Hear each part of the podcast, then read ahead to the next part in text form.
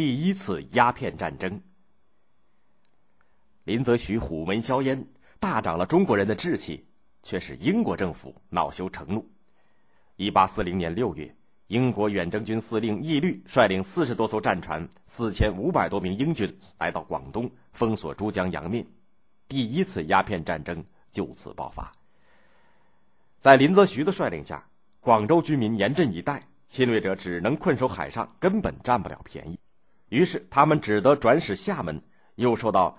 福建总督邓廷珍的迎头痛击，英军不甘心失败，继续北上骚扰。由于清政府海防松弛，侵略军攻下了定海，一直向北开到天津附近。道光帝害怕了，下令把林则徐革职，充军新疆，答应英军只要退回广州，就让直隶总督琦善作为钦差大臣去同他们谈判。琦善一味的讨好洋人，拆除了广州的军事防务，裁减了三分之二的广东水师。可是英军却得寸进尺，不但提出了赔偿烟价和军费等无理要求，还单方面宣布占领香港。道光帝感到大失面子，改派皇侄义山为靖密将军，于公元一八四一年的一月二十七号向英国宣战。英国派出二十多艘军舰、两千多名士兵进攻虎门炮台，镇守虎门的将士只有四百人，义山却不肯增援。六十二岁的虎门提督关天培同部下发出了“人在炮台在，不离炮台半寸”的庄严誓言，顽强应战。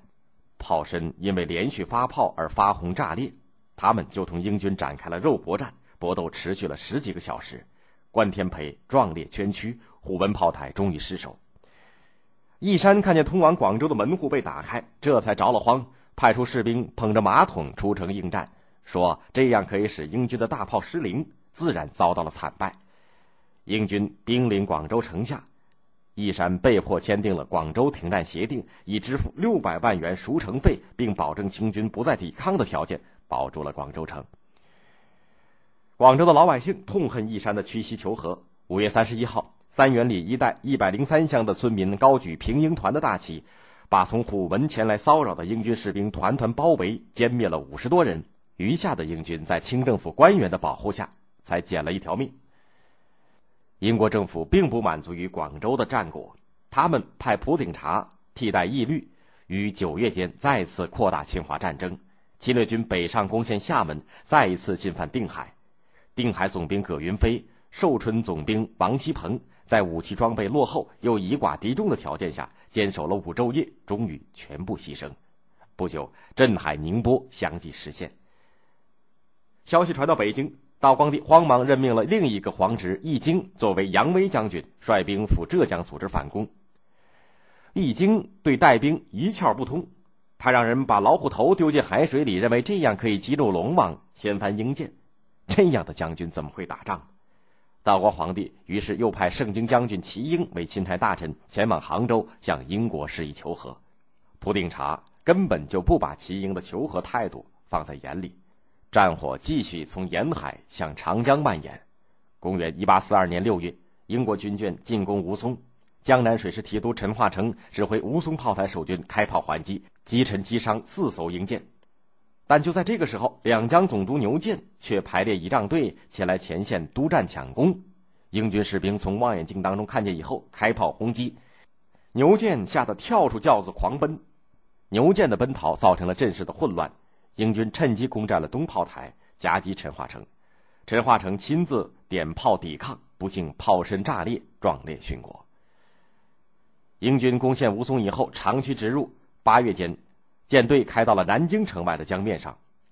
到了这个时候，道光帝再也没有讨价还价的余地了，不得不接受齐英全权求和。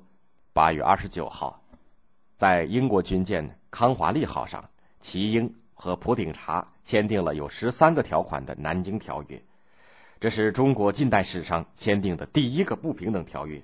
它的主要内容有：割让香港，赔偿英国白银两千一百万两，开放广州、福州、厦门、宁波、上海为通商口岸，海关税率要同英国一起议定，英国享有领事裁判权等等。